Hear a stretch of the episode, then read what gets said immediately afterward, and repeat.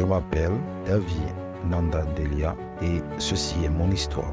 J'appartiens à la communauté Niene. Je suis originaire des peuples de l'eau. On nous a fait comprendre qu'ils venaient de nos traditions, ça venait du diable. Il est nécessaire que nous revenions aux sources, nous nous imprégnions d'une autre culture pour pouvoir léguer cet héritage à nos enfants. Nos enfants en ont besoin. Bonjour à tous et bienvenue sur Tell Me Your Story, le podcast qui raconte votre histoire. Je suis ravi d'accueillir aujourd'hui une personne qui est aussi un ami, avec qui j'ai passé des moments extraordinaires au Gabon durant un tournage documentaire. Et c'est pour moi une grande opportunité, une grande chance, je dirais même, de pouvoir évoquer son histoire. Alors bonjour Davy et bienvenue sur le podcast Tell Me Your Story. Bonjour Marc, merci pour euh, cette invitation. C'est tout un honneur pour moi d'être euh, l'invité dans Tell Me Your Story et pouvoir raconter un peu la vie de manière globale au niveau du Gabon. Alors, pour te présenter en quelques mots à nos auditeurs, tu es un fixeur, c'est-à-dire que tu permets l'accès et l'organisation de séjours au Gabon, et notamment des tournages. Alors, tu vas être aussi bien un traducteur, un chauffeur, et via tous les contacts que tu as sur place, tu permets également un accès privilégié à certains endroits et à certaines personnes. On s'est rencontrés durant un tournage documentaire, donc il y a euh, plusieurs mois de ça, et on a passé euh, plusieurs semaines euh, ensemble à traverser plusieurs villes du, Gabon, à rencontrer beaucoup de monde. On a pas mal crapahuté dans la, dans la forêt euh, tous les deux. Et euh, voilà. C'était des bons moments et euh, on, a, on a bu pas mal de régab aussi, hein, donc la bière, la bière locale qui, qui, me manque un petit peu, je dirais. et, et, justement, à travers en fait ces semaines passées ensemble, il y a quelque chose qui m'a marqué à travers toutes ces discussions qu'on a pu avoir, c'est à quel point tu étais prêt à partager ta culture et à vouloir surtout expliquer les spécificités culturelles du Gabon à travers notamment ta propre histoire pour les, gens qui connaissent pas beaucoup le Gabon, puisque finalement c'est vrai que c'est un, c'est un pays qui est, euh, qui est pas encore en fait très touristique, c'est un pays euh, qui est, assez, qui est assez petit, mais pour les gens qui ne connaissent pas le Gabon, donc c'est situé en Afrique centrale, pour la Guinée équatoriale, le Cameroun, la République du Congo, et il y a environ 2 millions de personnes qui habitent dans ce, dans ce pays. Mais malgré le fait que c'est un petit pays, il y a environ une cinquantaine d'ethnies différentes. Ouais, exact. Ouais, une quarantaine, on, a, on, on approche la cinquantaine, exactement d'ethnie locale. Bon, il faut dire que toutes ces ethnies, nous appartenons tous au groupe Bantou. Les Bantous, un groupe qui un peuple des régions de l'Afrique centrale. Donc, nous appartenons tous au groupe Bantou. C'est vrai qu'il y a une quarantaine d'ethnies spécifiques, donc de langues spécifiques, mais nous partageons pratiquement la même culture. Il y a de légères spécificités, mais de manière globale, la culture est la même. Le bantou, alors comme tu me l'avais expliqué euh, à la base un groupe qui était un peu plus au nord du Gabon et qui progressivement en fait est arrivé en Afrique euh, centrale. Donc on retrouve cette ethnie dans d'autres pays finalement euh, d'Afrique, pas seulement au Gabon. Exactement. Les Bantous, ce sont des peuples qui reviennent de, on va dire, de l'Afrique du Nord, zone de, du Ghana, euh, Mali, de ces zones-là, et ils ont migré vers le sud.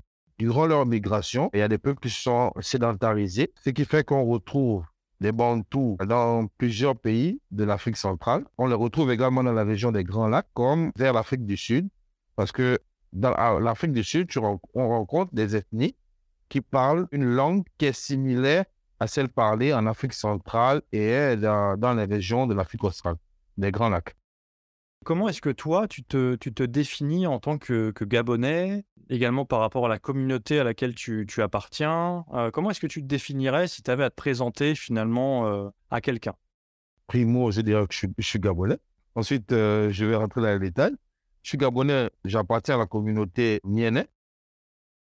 Les groupes ethniques qui sont dans le Gabon sont, on va dire, il y a des sous-groupes et il y a des groupes majeurs. Il y a des groupes majeurs qui sont comme les Vomienais, vous avez les Pounou, vous avez euh, les Mériens, les Métiers. Ce sont des groupes ethniques qui se définissent par rapport aux régions dans lesquelles on les retrouve. Il y a des groupes côtiers et des groupes de forêt. Maintenant, dans la communauté mienne, il y a des sous-groupes. Vous avez les Nkomi, les Galois, les Urungu, les Enenga. Il y a plusieurs sous-groupes. Bon, moi, j'appartiens à la communauté commune. Cette communauté est assimilée au groupe Omienais. Donc, le groupe Omienais, c'est un groupe qui est spécifiquement sur les côtes, donc au bord de l'eau. Pas seulement au bord des côtes atlantiques, mais également dans les fleuves qui longent le Gabon. On nous appelle les peuples de l'eau. Donc, euh, c'est un peu de pêcheurs, euh, de cueilleurs, de chasseurs. Bon, avec euh, l'avancée des cultures, on est devenu également peuple de cultivateurs. Donc, on fait de l'agriculture, mais notre spécialité, c'est plutôt la pêche. Mais nous avons une bonne connexion avec euh, la forêt, euh, vu que nous vivons en bordure de, de l'eau. Il faut déjà dire que le Gabon, c'est 80% de forêt. Voilà un peu globalement comment je peux me définir. Je suis originaire de, des peuples de l'eau. Alors, est-ce que justement, au Gabon, qu'est-ce qui fait que les gens vont peut-être reconnaître que tu fais partie de cette communauté plutôt qu'une autre? Comment est-ce que finalement il y a cette différence qui peut se, se faire? Bon, je vais te donner par exemple un adage. Chez le groupe Omienais qui permet de définir, je vais te le dire en langue, qui permet de définir par exemple l'origine de Amienais, on va dire, on appartient tous au groupe Omienais, mais tu auras un commis, un Orungu, un Galois, et un Pongouais, il y aura une différence au niveau de l'accent. Mais euh, on a un proverbe qui nous permet de définir, de nous retrouver dans, par rapport à, ces spécificités-là. Donc, je vais te donner le proverbe. Je ne vais pas te l'expliquer, mais je vais te le donner. Donc, le proverbe, c'est Ita nyasazuza takosilapa avagianu. Donc, bon, je vais quand même t'expliquer un peu. Oui, c'est ce que, ce que j'allais dire, si tu veux quand même expliquer? voilà. Je vais t'expliquer brièvement. Itanité, ça veut dire qu'à l'origine, le groupe Omienais était comme, on est tous regroupés comme un tas. D'accord? Mais on revient tous de Dieu. Donc, Itanité Nyarere. Donc, on est un groupe, d'accord, soudé. On Mhm. revient de Dieu. Nyeregezeni, ça veut dire que on vit au bord de l'eau. Nyasazuza. Nyasazuza, ça veut dire Nyasazuza, pour, c'est, très profond. Je vais dire de manière un peu plus légère pour que ceux qui nous suivent, ceux qui sont au mien puissent comprendre. Piviane, Nyapalangani. Nyasazuza, ça veut dire que on s'est séparé, on s'est divisé. On est à l'origine un groupe qui vient de chez Dieu. On vit au bord de l'eau, mais on s'est séparé. Nyasazuza, puis vient le Nyapalangani. Rawieni tako robestila, tako silapa. Donc, on s'est séparé lorsque on a eu, euh, on va dire quoi, une euh, pénurie de tabac. Sachant que presque toutes les religions du monde, le tabac, c'est le ciment des civilisations. C'est ce qui re- relie les civilisations, ce qui relie les hommes. Hmm. Donc, lorsque il y a eu pénurie de tabac, on s'est séparés. Certains sont allés en aval, d'autres en amont de l'Ogooué, d'autres, dire, à l'est, d'autres à l'ouest, et on s'est divisé. Maintenant, Avagiano. Avagiano, cette expression permet d'identifier qui est allé en amont, qui est allé en aval, qui est allé à l'est, qui est allé à l'ouest. Que tu comprends? Selon la manière avec laquelle la personne va prononcer cette expression, Avagiano, on pourra définir qui est un commis, qui est gallois, qui est orungu, qui est un pauvre, etc.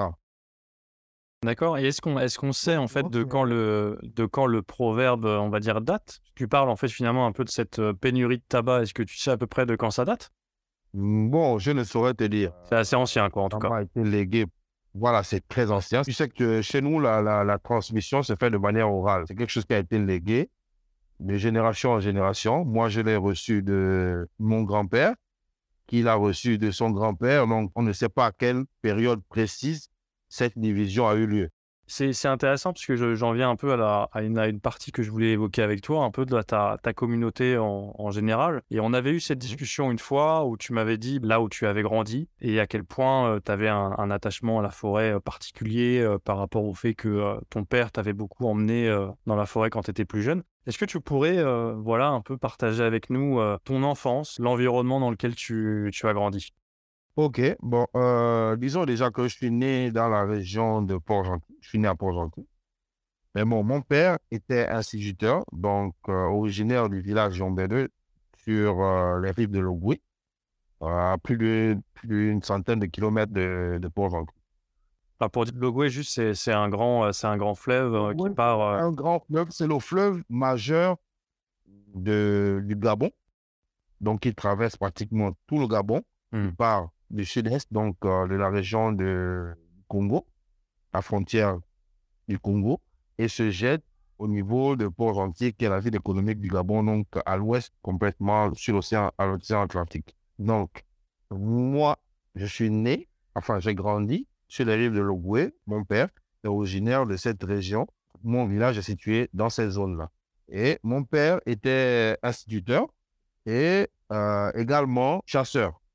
Donc, depuis très jeune, il m'a initié à la forêt. Comment pister un animal, comment reconnaître les traces d'un animal, ce qu'il faut respecter dans la forêt. On m'a initié à l'agriculture. Comment être en rapport avec la, la forêt et les animaux. Parce que, il faut le dire, nous sommes un peuple euh, autochtone du Gabon. Nous sommes un peuple de forêt, pas très loin des pygmées. Donc, nos ressources alimentaires, on les puise de la forêt. On vit de chasse, euh, d'agriculture et de pêche.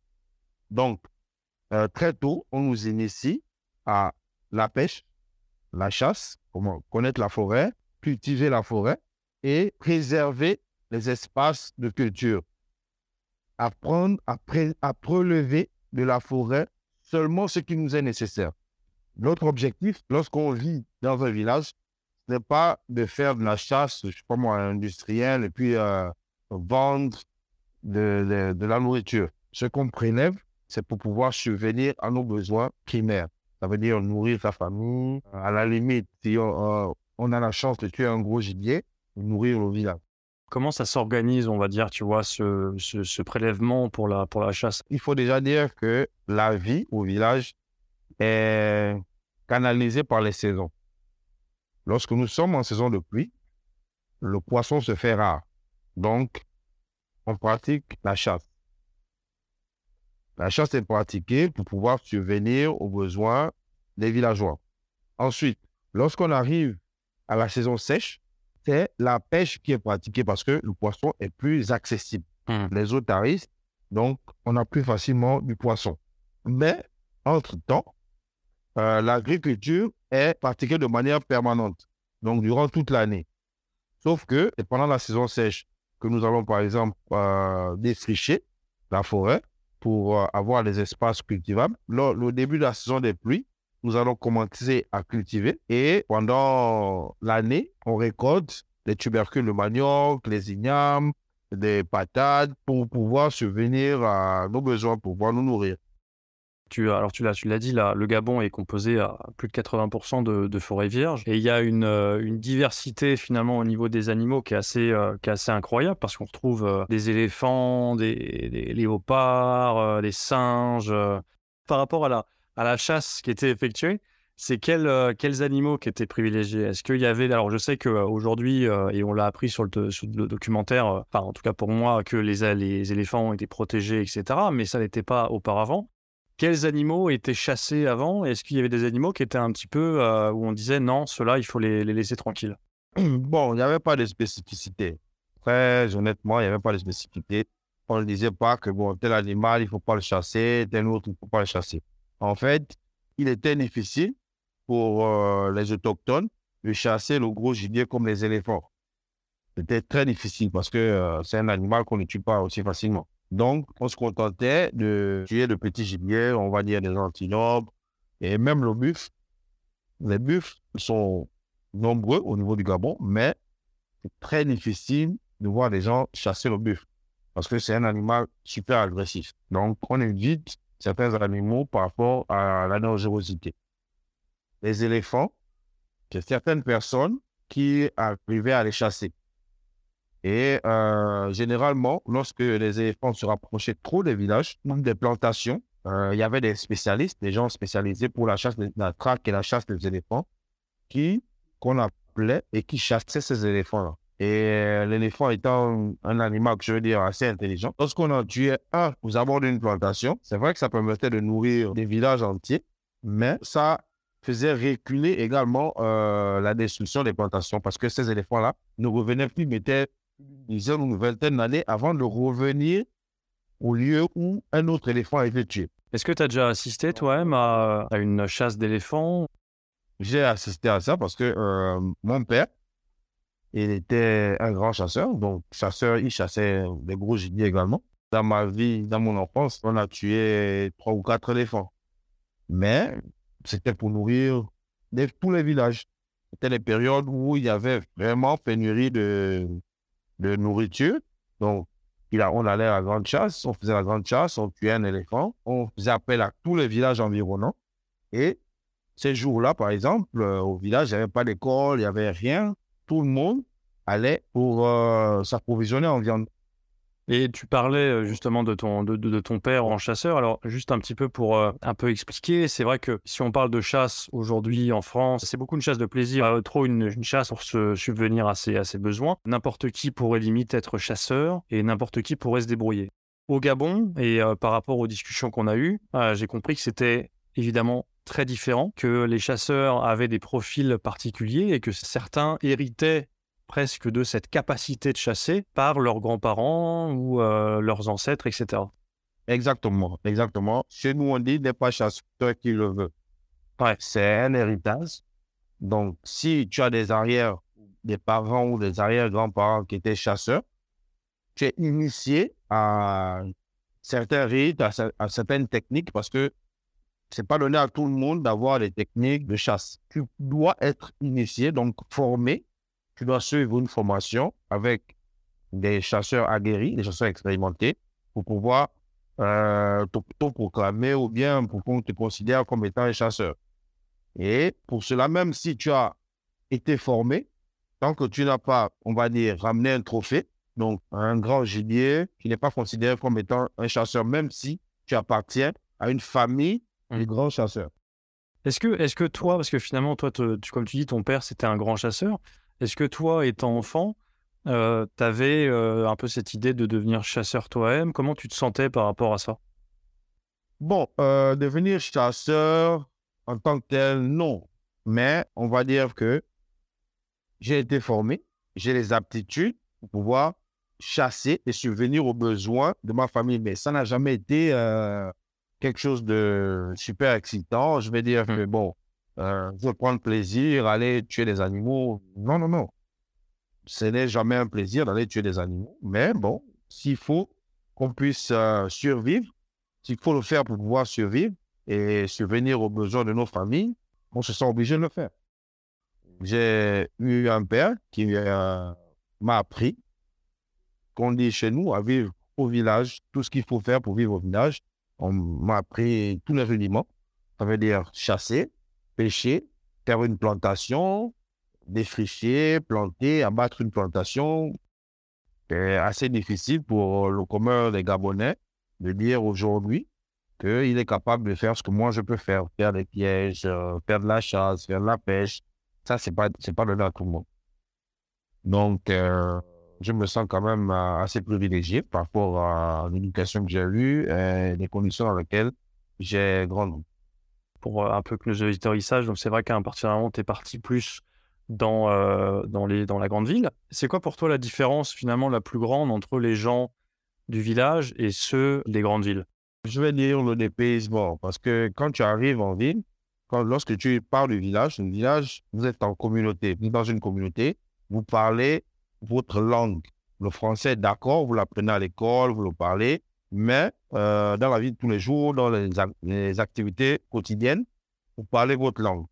Vous arrivez dans les grandes villes, il y a une multitude de langues. Donc, c'est très difficile de rencontrer des personnes qui parlent la même langue ou la même ethnie que toi. Ce qui fait que euh, tu es un peu déboussolé.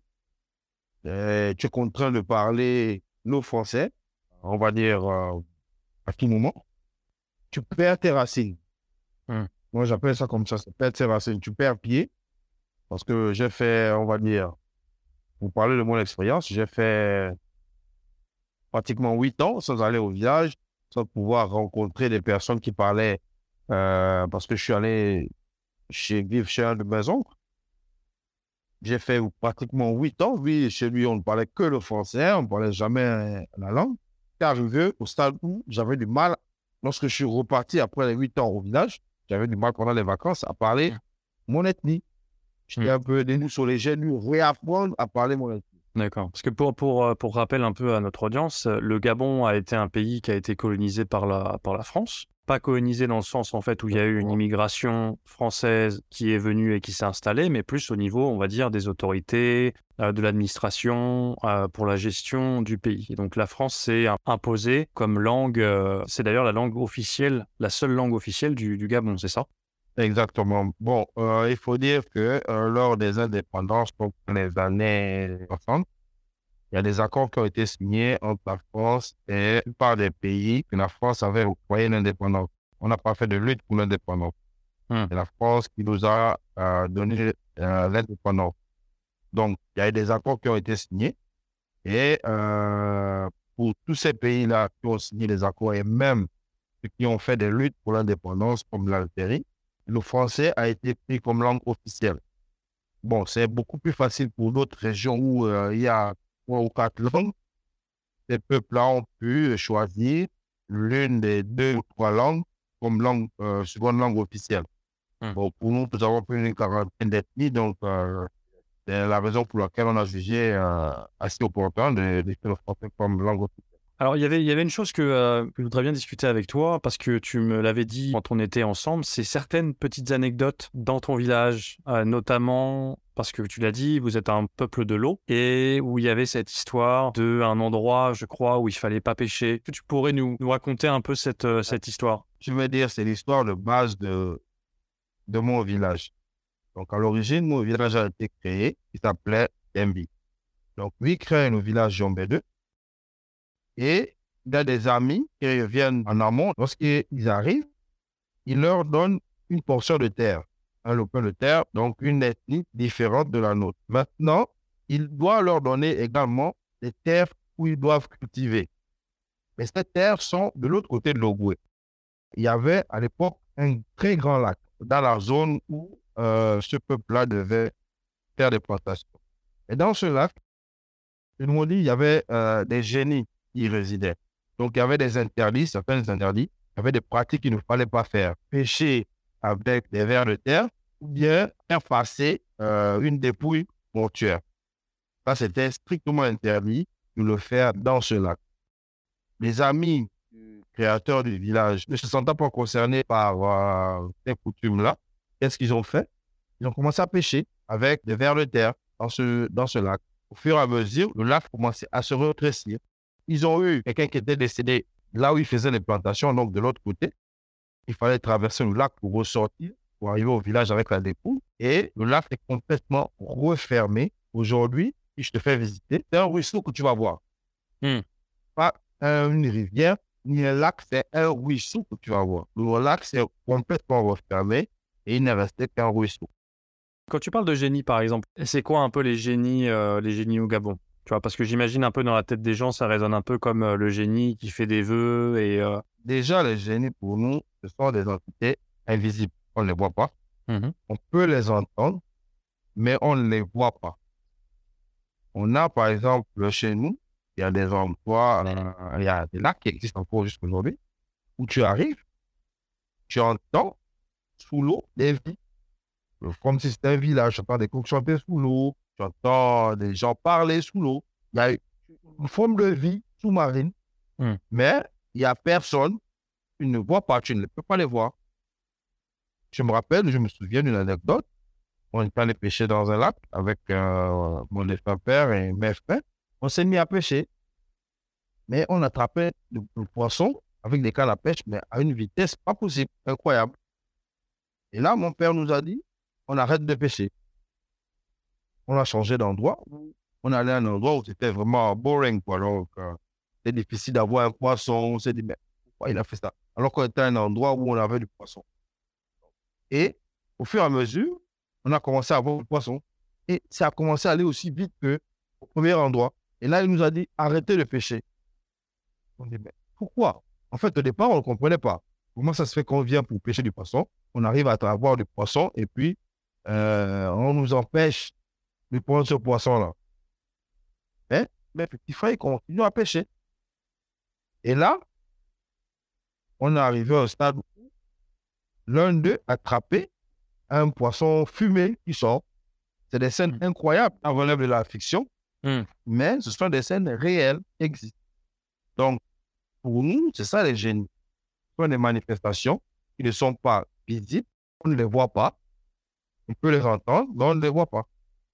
Comment tu pourrais décrire finalement un petit peu euh, euh, les croyances qu'il y a dans ta communauté en fait? Bon, il faut dire que dans ma communauté, comme le- la majorité des communautés euh, Gabon, les gens se sont convertis à la religion. On nous a fait comprendre que euh, tout ce qui venait de nos traditions, ça venait du diable et tout ça, qu'il fallait abandonner ça. Et tout. Moi, je vais appeler ça les aléas de la colonisation. Ils sont très peu ceux qui ont conservé nos rites et traditions.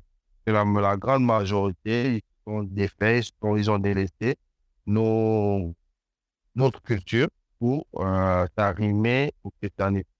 Ce qui fait que, euh, on va dire quoi, 90% des Gabonais sont soit chrétiens, soit musulmans. Mais 15% des Gabonais sont restés dans leur tradition. Tu l'as dit en fait finalement aussi toi-même, c'est que euh, par les événements que tu as vécus aussi en étant enfant, donc le fait par exemple de prendre un peu le poisson fumé euh, du lac, etc., et un attachement particulier du, de, par l'histoire que tu as avec ta communauté finalement. Exactement. Euh, je vais dire que presque pour la majorité des Gabonais, tout au fond de nous, on se sent concerné par notre culture. Même Hmm. si, bon, euh, beaucoup ont du mal à, à l'affirmer, mais on se sent concerné. Parce qu'il y a des événements que beaucoup d'entre nous ont vécu, qui semblent irréels pour le commun des mortels, qu'ils ont vécu, qu'ils ont vu de leurs propres yeux, qui fait que on reste attaché aux interdits, à tout ce qu'on nous dit dans nos traditions. Moi, je ne cracherai jamais sur euh, les interdits, sur ce que j'ai vu, sur ce que mon père m'a dit. Je ne cracherai jamais dessus, ou c'est comment j'ai appris de mes grands-parents. Même quand bien même je peux être chrétien ou musulman ou je sais pas quoi, je ne cracherai jamais dessus. Et Est-ce que tu as des, t'as des, euh, Mais bon, des exemples que tu pourrais nous donner de choses un petit peu euh, qui font partie de tes, de tes croyances euh, à toi? Bon, moi, je dirais, par exemple, chez nous, au Gabon, nous avons le qu'on considère comme euh, une religion animiste, une des religions de base de notre culture. Moi, j'y crois, mais euh, je dire que je suis fervent croyant. On va dire que je suis assez évolué, donc ouvert. J'ai fait des études, je suis assez ouvert à, la compréhension. Donc, s'il y a des choses que je ne comprends pas, que je ne maîtrise pas, je veux qu'on m'explique. Si, si tu, vous n'êtes pas capable de m'expliquer, euh, c'est difficile pour nous de croire. Il faut que je vois. C'est pareil pour le christianisme.